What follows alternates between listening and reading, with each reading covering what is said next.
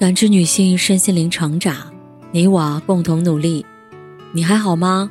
我是七诺，向您问好。联系我，小写 PK 四零零零六零六五六八或普康好女人。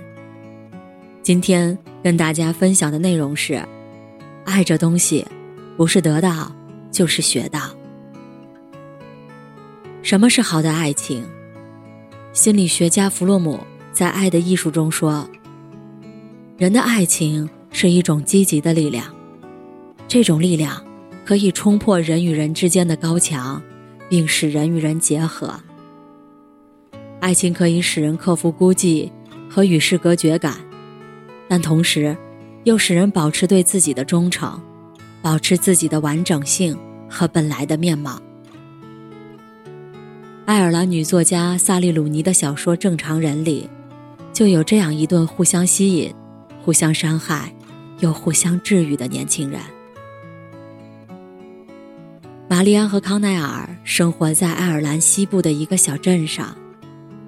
他们同在一所中学念书，也同样生活在没有父亲的单亲家庭。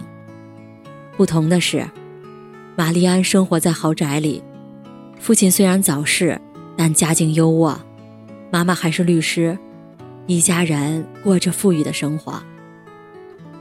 而康奈尔的妈妈，在十七岁的时候，因为怀孕辍学，独自抚养孩子，只能给镇上的有钱人家做帮佣，其中一个雇主，就是玛丽安家。玛丽安很聪明，在外人看来，她富有，智商高，总是穿着奇怪的厚底鞋。午餐时间，别人都聚在一起聊天，她却一个人看小说。对人冷漠，特立独行。没有人想和他做朋友，他总是被孤立的一个。不过玛丽安并不在乎。康奈尔则完全相反，他虽然家境清寒，人缘却很好。他英俊帅气，是足球队的主力，女生崇拜的偶像。在学校，他配合着同伴们。课后一起谈论女生，假装吊儿郎当，还常常一同进入酒吧，为的就是让大家把他看作是正常人，而不是贫穷孤僻的怪人。康奈尔和玛丽安各自生活在不同的阶层、不同的社会关系里，又一定会发生交集。母亲在玛丽安家做帮佣，康奈尔常常去玛丽安家等母亲下班。这样一来，他和玛丽安也偶尔会一起聊聊天。当他们单独相处的时候，都变得和在别人面前不一样了。康奈尔私下里也很喜欢读书，只是和男孩们在一起的时候，大家只会聊镇上的八卦、学校的女孩，没有人关心他读什么书、有什么见解。但是玛丽安不同，她也喜欢读书。两个人会一起讨论看过的书籍，讨论各种政治人物和社会事实。和玛丽安单独相处时，康奈尔感觉就像打开了一扇离开正常生活的门。在选择高考志愿时，康奈尔只想在附近找一个大学，拿个文凭，学一个容易找工作的专业，将来找个门当户对的女朋友。过正常人的生活，而玛丽安则鼓励他：“你应该报考首都都柏林的圣三一大学。你读了那么多书，不是为了任何考试，也不是为了迎合任何人，而是为了追求自己的梦想。”虽然两个年轻人私底下情投意合，但是到了人前，康奈尔却不敢让同学们知道他们的关系。如果被大家知道，自己和人缘最差的富家小姐在一起，别人会怎么看我？他们还会愿意围绕在我身边吗？在学校，康奈尔装作不认识玛丽安。临到毕业，也到了学生们社团活动最密集的时期。各种毕业舞会层出不穷，康奈尔收到了女生雷切尔的邀请。雷切尔长得漂亮，人气高。学校里的人都知道他喜欢康奈尔，但康奈尔还是去了，并且不愿意承认自己和玛丽安的关系。为了保住自己在朋友中的形象，他残忍地伤害了玛丽安，也导致两个人的关系破裂。到了毕业舞会那天，内心不安的康奈尔独自在小花园里抽烟。朋友埃里克走到身边，聊起了过去的生活。他们提到玛丽安，埃里克说：“其实大家早就知道了他和玛丽安的关系。”康奈尔愣住了。他以为的秘密，其实人尽皆知。他以为别人会为了这件事而疏远他，其实这在别人眼中根本不值一提。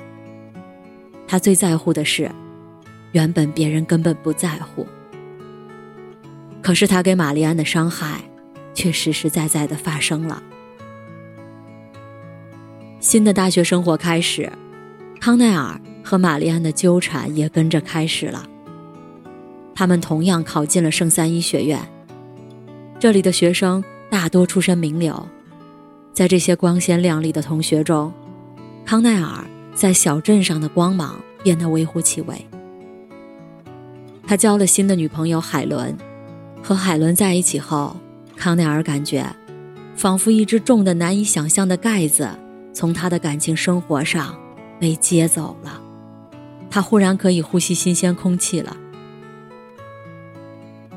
海伦没有那么惹眼，和自己一样平凡，这样康奈尔就可以轻松的和海伦一家人吃饭，陪他参加朋友派对，没有谁配不上谁的焦虑。这或许就是他想找的门当户对。进入大学的玛丽安也变了，她有了新的男朋友，朋友都同样是家境优渥，在社交场合也如鱼得水。大家都不知道的是，男友是个虐待狂，经常对她施暴，直到她和康奈尔重新相遇，再度打开心扉。她才让康奈尔第一次了解自己的家庭和伤口。父亲健在时，常常对母亲实施家暴，偶尔也会打他。哥哥模仿父亲的行为，也不断贬低他、殴打他。母亲则视而不见。他不敢告诉别人，害怕别人知道自己的缺陷。这一下，两个人才明白。原来自己看似强大，其实内心都隐藏着深深的自卑。缺钱的康奈尔担心自己的家境配不上玛丽安，缺爱的玛丽安同样担心自己配不上阳光自信的康奈尔。于是互相试探，互相伤害。他们就像两个刺猬，为了取暖相互靠近，却被彼此身上的刺扎伤。在小说的结尾，康奈尔理解了玛丽安的脆弱，用心体察他的情绪，带他逃离了畸形的原生家庭。玛丽安也鼓励康奈尔取得更多的成就，他发表了小说，被研究生院录取。他们有没有继续在一起？作者没有给出明确的结论，因为这已经不那么重要了。重要的是。他们不再假装正常，接纳了真实的自己。作者这样描述：他们如同一盆土中的两株植物，缠绕彼此生长，为了腾出空间而长得歪歪扭扭，形成某一种令人难以置信的姿态。两性关系经典亲密关系把感情分为了四个阶段：绚丽期。幻灭期、内省期、启示期，经历了绚丽期的美好，幻灭期的失望，能否内省，获得成长的启示，决定了关系的结局。爱情这件事儿，不是得到就是学到，它是通向灵魂的桥梁，是成长最大的道场。我们内心的伤痛与脆弱。